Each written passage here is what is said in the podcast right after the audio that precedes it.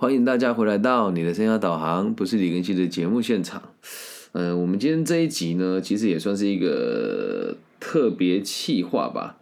那为什么说它特别呢？就是很多人都问我说，你怎么知道你自己要的是什么？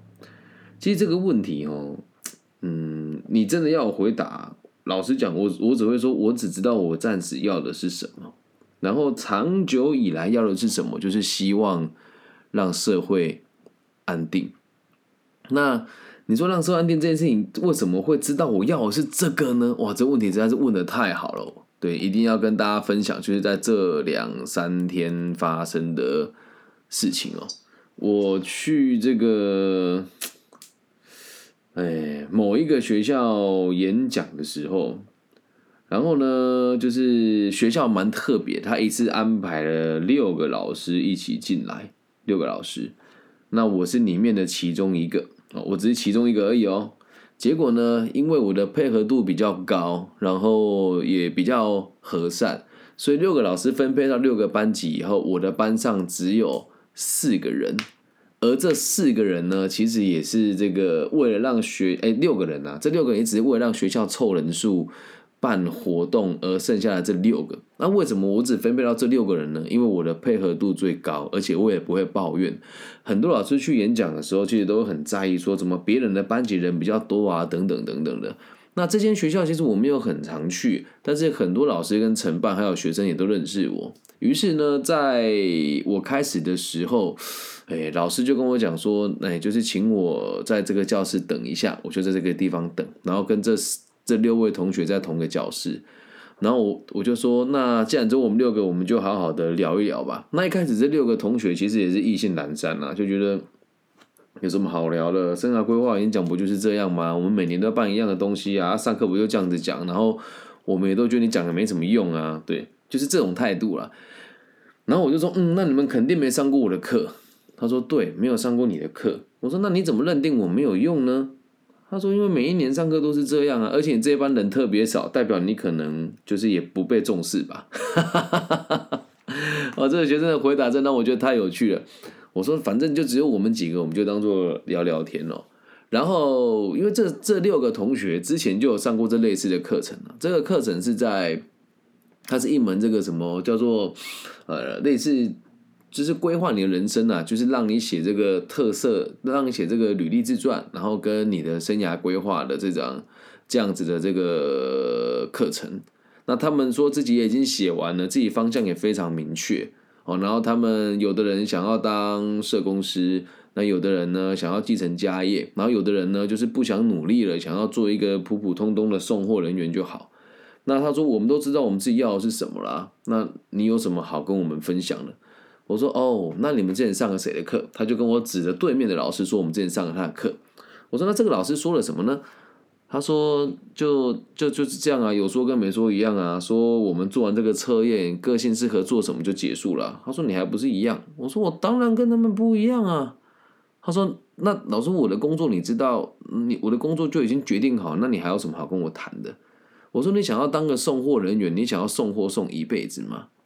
他说：“当然也也也不是想送一辈子吧。”我说：“那就对了。你说你现在想要当理货人员，是因为来自于你都读到大学快毕业了，四年级了，你却跟我说你想要当个理货人员，那是不是你对于你所学的东西没有专业？然后呢，你又不敢休学？既然你都当个理货人员，那休学就没有意义啦，对吧？”他说不能这样子讲啊！我如果没有学历，我很难找工作啊。我说你要去工厂或是去物流业做个理货人员，根本就不需要你的大学学历啊。所以我觉得你的这个决策只是负气而已，只是在甩，只是在甩态。如果你真的想当这个理货人员，你现在一定就会离开。他说也对啦，我当时写理货人员是因为我不想听那个老师讲废话。我说那就对了，你要继续敷衍我吗？你敷衍我没有关系，但你不能敷衍你自己啊。然后第一个同学说：“嗯，好，那我听听看。”然后第二个同学呢，他要这个去做媒体工作者。他说：“我都讲得很清楚了，以后我就是要做这个影片剪辑啊。”我说：“影片剪辑，你工作规划写什么？”他说：“就就短期目标就是会剪剪简单的内容啊，中期目标学特效啊，长期目标就是希望自己可以稳定。”就业啊。我说你认为这个就是一个完整的规划吗？你当个剪片的这个人员哦，你有没有想过，现在你学的这个技术能用多久？随着这个 Meta 的崛起，然后这个元宇宙的改变，然后声音直播的这个新市场，跟未来的 AR、VR 的这个互动的这个媒体，你又学了多少东西呢？那如果你只会学，你只会剪片，你就只能在这个庞大的这个网络垃圾资讯市场当中切割出一部分这种没有深度也没有什么产值的影片的工作，跟打杂的有什么差别？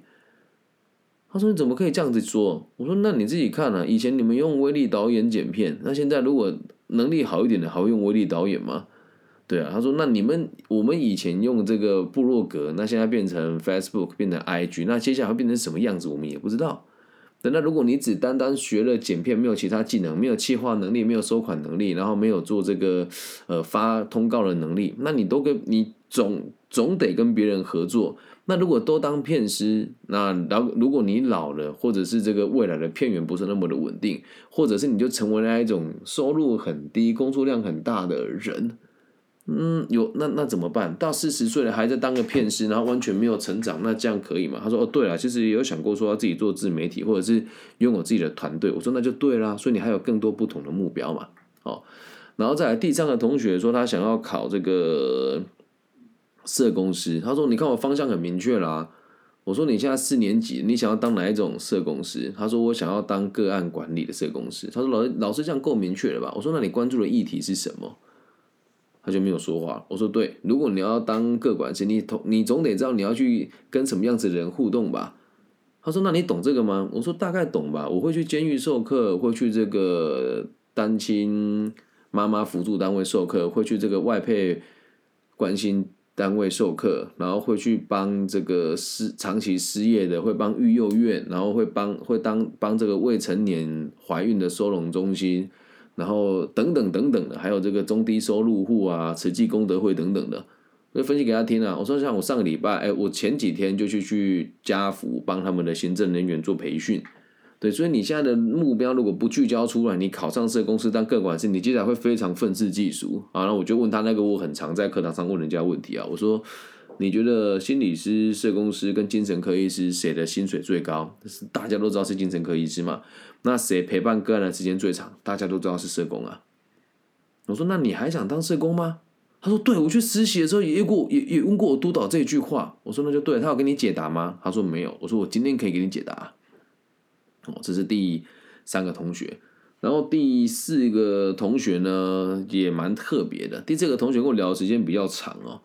他跟我说，我就他的父亲是一名地方的领导哦，这是一个男同学。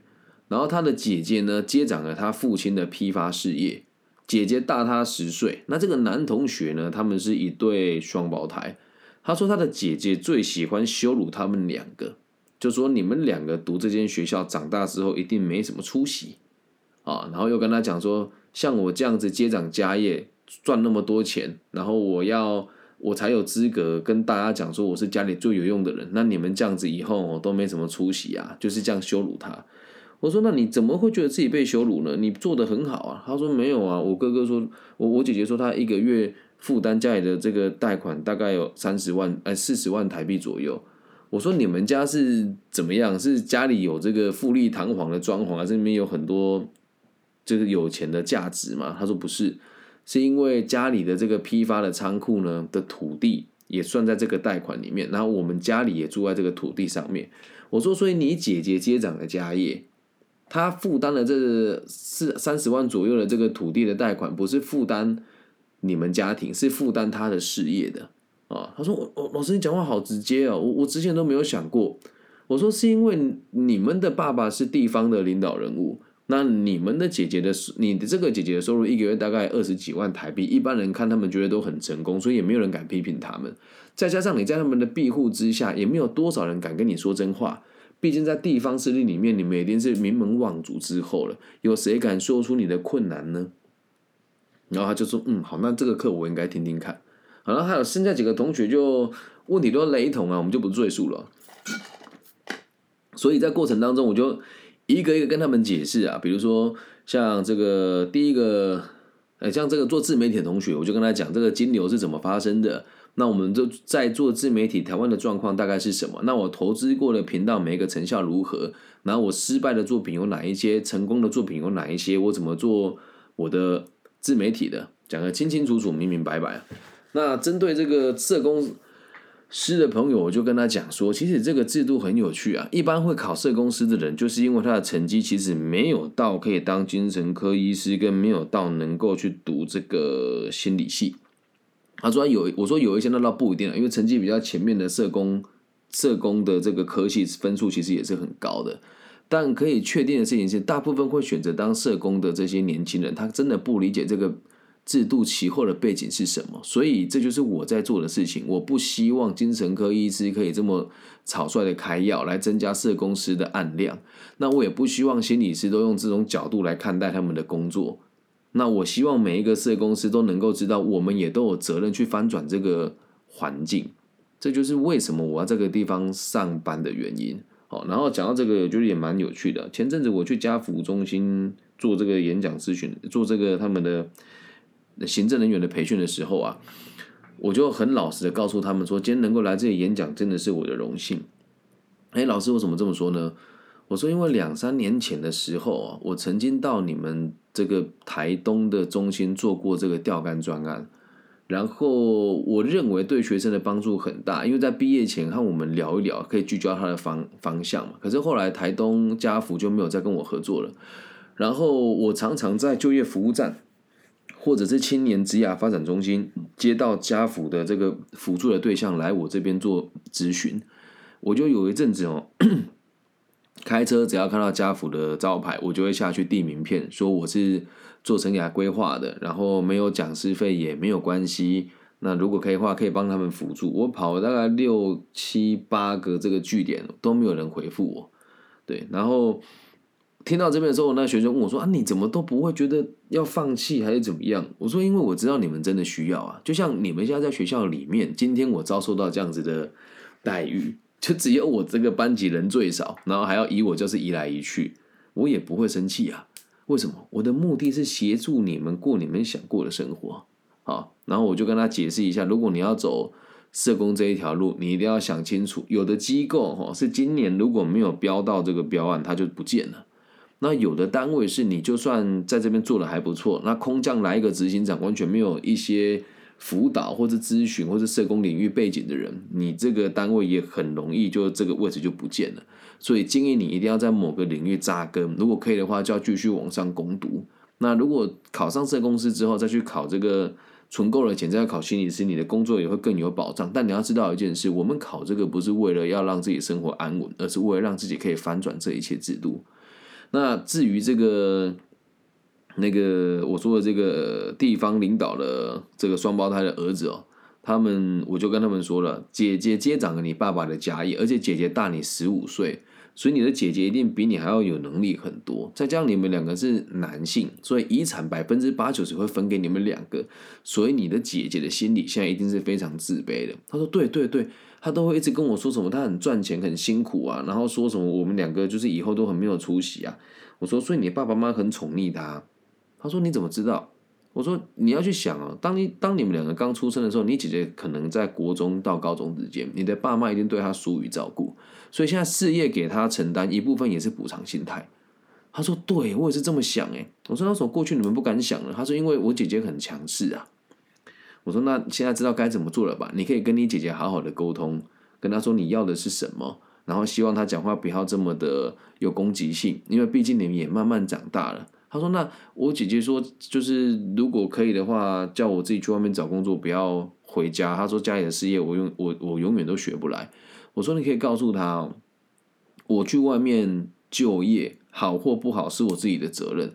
然后他他姐姐就会讲说，那如果你在外面工作不好，以后凭什拿什么养家？我说你跟你的姐姐讲，你继承的家业，你就该养家。”那我们有能力，我们一定会拿钱回来。但是就是你说一般工人一个月一两万不是问题，但要像你这样一个月给家里五六万块，我我们应该是短时间做不到。然后再来第二点呢，我说你回去好好查查，跟你爸妈沟通一下，搞不好你姐姐也没有给他们这么多钱。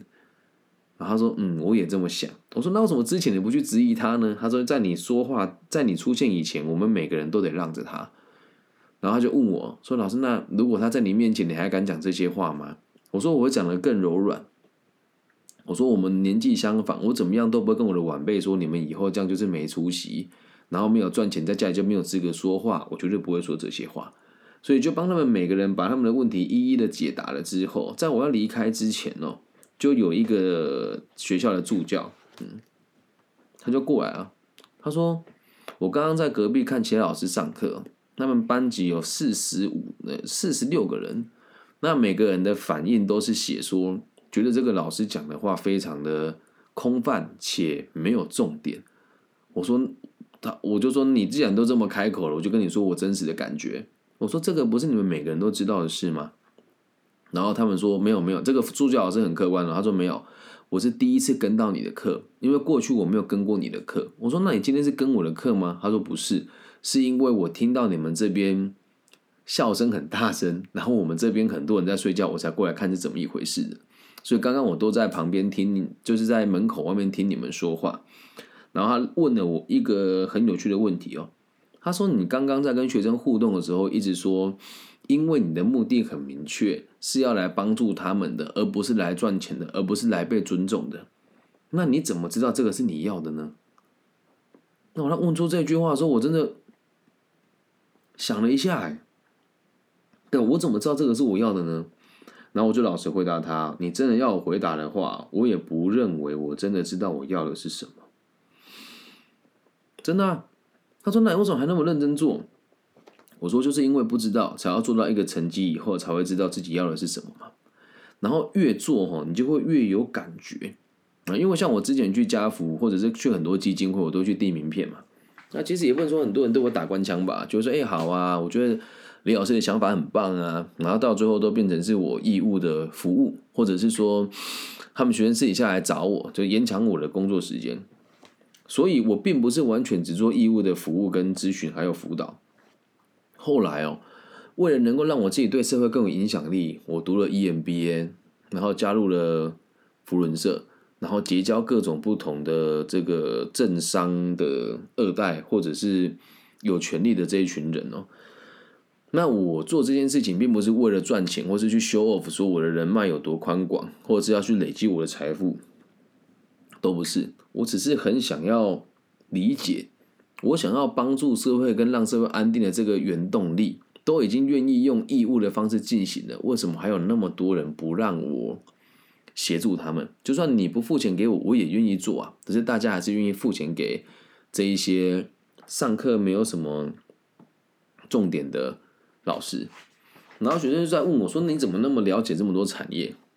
我说：“其实我本来也没有想要投资这么多不同的东西。”可是为了来上课，我必须得让大家知道产业是什么，所以我跟着投资，或者是我就帮人家做管顾的时候，帮人家做个案分析，我了解的就越来越多，而在过程当中才慢慢的理解，其实好像也不是知道自己要的是什么吧，就是觉得这件事情不解决好像不可以，然后我做的其实也很能讲辛苦吗？就是。我他常常看到我身边的人，或者是我认为还不错的有潜力的后辈，还是在做我认为很没有逻辑的事情啊。比如说他们会一群人聚集起来啊，然后写行销文啊，然后去做那些看起来很精美的图的图，然后去吸引无知的年轻人来看。那他们自己这么做也接不到更多的演讲案量，然后还要互相学习，然后跟我分享说他们做的有多成功。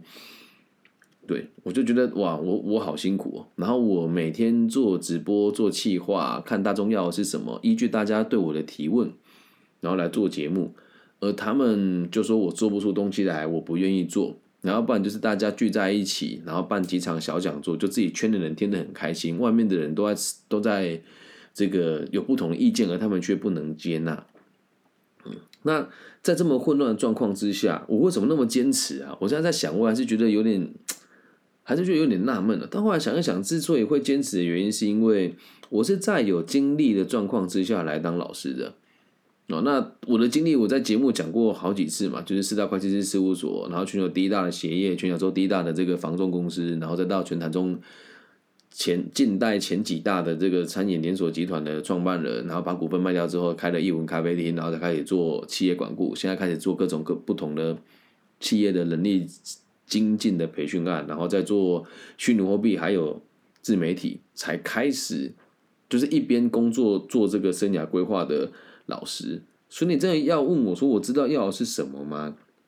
倒也不是，我只知道我学习了就应该要落实它。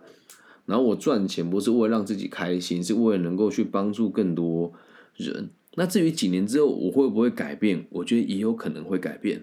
但是现在这个此时此刻的当下，我过得还可以，我就会继续下去。所以你你正在真的在从头问我是说，你真的知道自己要的是什么吗？嗯，你得努力做过了才知道啊，能够了解吧？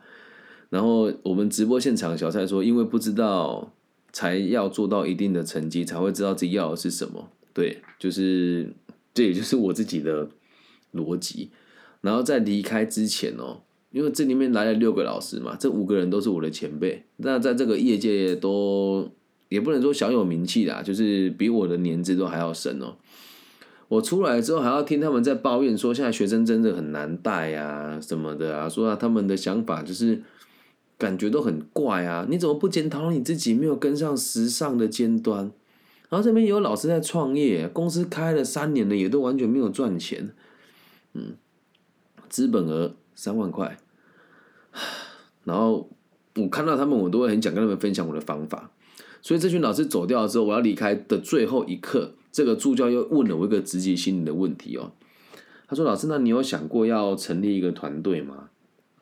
我笑笑的跟他说：“这种想法我无时不刻都有，但是要执行起来真的很难。我觉得我对我自己并不严格，对别人也并不严格，我的要求很简单，但是就是没有人做得到，所以只能等待缘分喽。”他说：“那你你成立团队这个是你会去落实的事情吗？”我说这一件事情我真的不知道，因为只能随缘了。再有智慧的人哦，也没办法去操控别人。短暂的行为没有问题啊，你要他帮帮你跑跑腿，或者是要他就短暂的跟你学习的东西是可以的，但你无法把你的脑子的东西完全复制到别人的脑中。可是呢，你又不能这么主观的认定你讲的是。正确的，所以我需要的人是非常信任我的人，才有办法去进行这件事情。如果他但凡对我有点不信任的话，我跟他的教学作用就无法提升上来。所以在这几年哦，说过要跟我学习的人呢，不下三十个，很多人都是一通电话跟个两三次，然后要不然就是持续合作，但他也没有真的很认真的去处理你的任何问题，甚至你教他东西的时候。他还会说：“我觉得你太主观了。”那我也很有耐心的陪他们这三五年了，我还是不停的提升我的收入、跟我的授课水平，还有我的专业技能，而他们还是不停的维持在中间这个阶段，小有所成，但是呢，还是很难独当一面，就是一起来达成我认为合理的目标，甚至是有的有的我的这一群的学生呢，他们还会也不要讲背着我啊，就是会去跟。其他人学习，那他会付钱给其他人，但他不一定会付钱。哎，不是不一定，他肯定没有付钱给我。那在这个状况之下，那为什么我还能够坚持的原因，是因为我不缺钱啊。今天如果我缺钱呢，我会为了生存而无法知道我要的是什么。所以做个简单的中诊哦，第一个就是你要有稳定的收入，第二个就是每一件事情都要做到一定成绩之后才知道你要的是什么。然后最后一件事哈。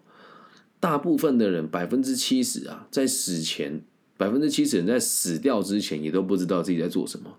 嗯，那我觉得我自己很幸运，我现在的目标就是让社会安定。以孔老夫子的说法，就是让老有所终，让少有所长，让壮有所用。那以个体心理学的方法，就是。能够让每个我接触过或教育过的朋友，可以有良好的承担压力的能力，然后来学习对社会有益的技能，同时愿意贡献给社会。那这是我现在所信奉的学派，跟我所阅读的内容。那随着我阅读不同的东西呢，我也有可能会改变我原本的想法。所以我是这样子做，才知道我自己要的是什么的。最后提醒大家啊，常常听我节目的朋友跟听过我演讲的朋友都会知道，我很喜欢问大家：这个世界先有原因还是先有结果？那如果你不知道自己要的是什么，你就会认为是先有原因。那假设你对你自己需求很明确的话，就会变成先有结果了。那既然结果出现了，我们就尽可能的去追求它，不如预期的时候再修正它就好。理解吧？就像我现在 协助这么多人，陆陆续续去当讲师啊，然后这个他们在工作上问题问我，可是往往我都还是要看他们花很大把时间去跟别人合作，甚至是花钱请别人帮他们做行销，甚至有时候看他们去请人家做行销的这一群人，也是曾经发包，也也是曾经被我发包过很不可靠的行销公司。但我只能继续修正我的目标喽。然后我的目标放在这个地方，大家会跟跟着我一起看。如果有一天我能够让别人知道我要的是什么的话，那我相信大部分的人也会愿意跟我合作的。只是很有可能现在我周遭的这一群大部分的朋友并不理解我要的是什么。因为让社会安定是让你、让我、让所有的人都可以过更好的生活。或许我阐述的不够明白吧，所以我也期待我的。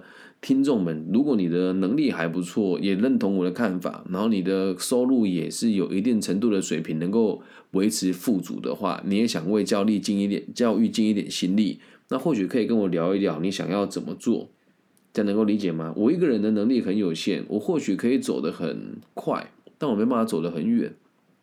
嗯，那我也希望大家可以知道一件事哦，做这一集的目的是要让大家明白。身身为生涯规划的老师、专家的我们，我们也是凡人，所以我们也会有自己，也会有跟你们有一样的烦恼。但是像我这么诚实的人其实不多。我相信你问其他生涯规划老师说你为什么要做这个行业，一定没有人可以像我回答的这么完整。我知道这时候你要对我贴标签了，又要说你太自以为是了。那如果你能够找到一个老师的回答比我还要更完善，我就收回我说的话。那如果没有，我还是会继续坚持相信我所看到的内容，因为我只相信我自己看到的东西，这样我才能够知道我要的是什么啊，了解吧？颇具哲理的一集哦，希望对大家有帮助哦。那如果你也喜欢我的节目的话，记得帮我分享、按赞、加订阅。如果你对我的背景好奇，可以搜一下我的本名，我叫李庚希。木子李甲乙丙丁戊己更新的庚，然后王羲之的羲哦，你可以透过各个不同的频道跟平台来搜寻我的这个内容，好吧？感谢大家今天的收听哦。那假设你也觉得这个频道的质感还不错，分享、按赞、加订阅，然后假设你想赞助我的话，五块十块不嫌多，五万十万也。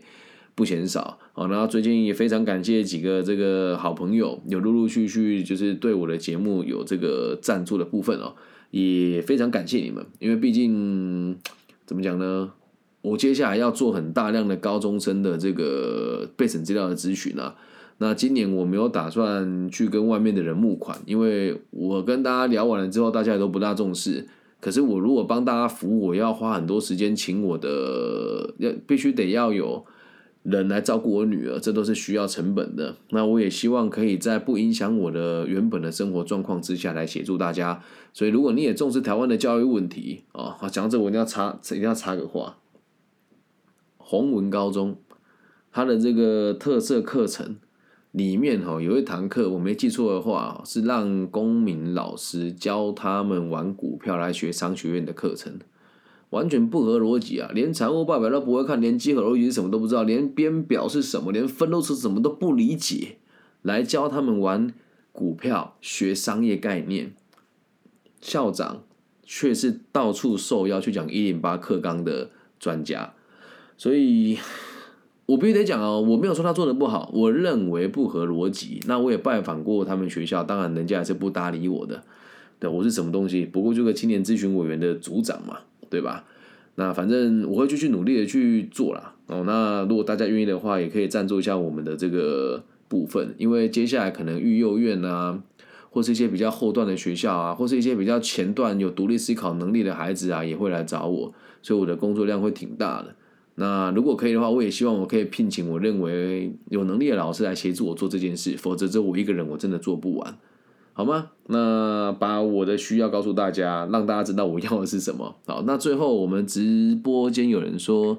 追求我们的幸福，这个我们是需要倍增拓展出来的。嗯，我也是这么认为的。但所以这个加入的我们就要跟我一起出钱出力呀。好，以上就是这期全部的内容了，希望大家喜欢，感谢你们的收听，祝福每一个听我们节目的朋友都可以平安、健康、顺心，拜拜。